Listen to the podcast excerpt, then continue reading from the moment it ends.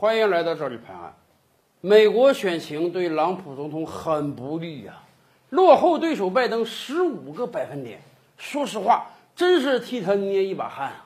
就几个月的时间了，还能翻盘吗？甚至在一次采访中啊，朗普总统不无动情地说：“有可能拜登将成为你们的新总统了。”对于朗普总统这样一个自大自信惯了的人，能说出这样的话，可能是他自己经过评估形势之后都觉得很难了。今年，于是就有人猜测呀、如果特朗普输了连任的竞选，他有没有可能和平的把权力交出去呢？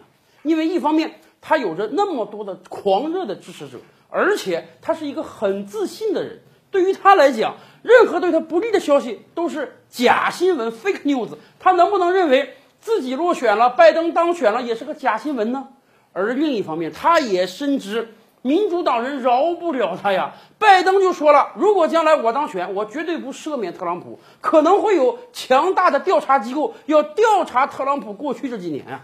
所以有人担心啊，有没有可能因为害怕下台进监狱，因为害怕美国韩国化，特朗普干脆不和平交权呢？哎，这固然是一种可能性，但是对于特朗普来讲，未必没有第二种可能性。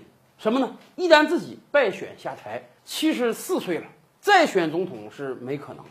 但别忘了，人家有儿子。美国是有着家族政治传统的。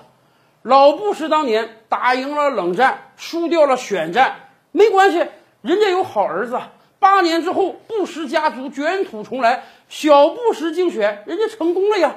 所以，对于特朗普来讲，可能还有第二个选择。哎，败选之后别搞什么乱事了，我就和平交接。然后呢，四年之后，我可能会有接班人来替我站出来，为特朗普家族打选战的。这个人是谁呢？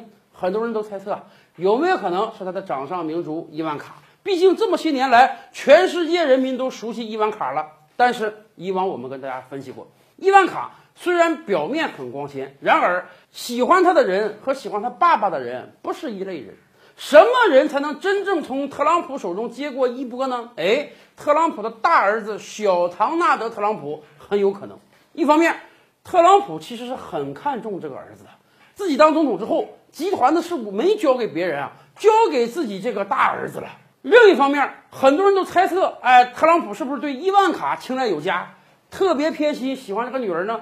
前两天父亲节，小唐纳德还专门为这个事儿搞了个电视采访节目，采访他父亲，说人家都说啊，你最喜欢我妹妹伊万卡，呃，你对我们这几个儿子喜爱度，你给我们排个序呗。特朗普怎么说的？说我对你们几个孩子喜爱度是一样的，都是百分之百的，只不过今天你采访我，所以今天我可以说我特别喜欢你。小唐纳德那才是真的深得特朗普的真传啊！特朗普最知名的大嘴巴啊，胡说乱抛。小特朗普有过之无不及呀、当年特朗普要建美墨边境墙的时候，小特朗普说了句什么话？他说：“你们知道为什么我们去动物园看动物，我们是安全的吗？哎嘿，因为动物园有墙。是的，他就把那帮非法移民比喻成动物园中凶猛的动物。更有甚者，最近这段时间，美国疫情是不可收拾了。结果小唐纳德站出来说什么？他说，你们知道吗？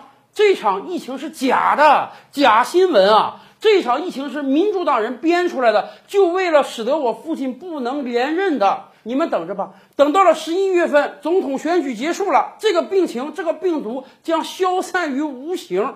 你想，美国都快三百万人确诊了，在这个状态下，特朗普的儿子能说出病情、病毒是假的这种混话来，他这个脸皮啊，比他父亲还要厚。更有甚者，最近这段时间啊，美国种族大暴乱，黑人涌上街头，把美国历史上很多知名人物、总统的雕像纷纷给拉倒了，因为他们说这些人是种族主义者，这些人当年是白人奴隶主。哎，小唐纳德又出来说了，这个雕像拉倒之后啊，太不好看了，城市美景观，怎么办？干脆别人的雕像拉倒，把我父亲特朗普总统的雕像立起来，全美立着几十个、上百个，这不也很好看吗？从小唐纳德的表现上看，未来啊，他才是真正能够接过特朗普的衣钵，并且得到特朗普基本盘支持的人。如果有一天啊，特朗普真的是败选了，不能成功连任了，未来啊，特朗普家族推出另一个人的可能性还是很大的呀。更多大千世界，更多古今完人，点击赵吕拍案的头像进来看看哦。赵吕拍案，本回书着落在此。欲知大千世界尚有何等惊奇，自然是且听下回分解。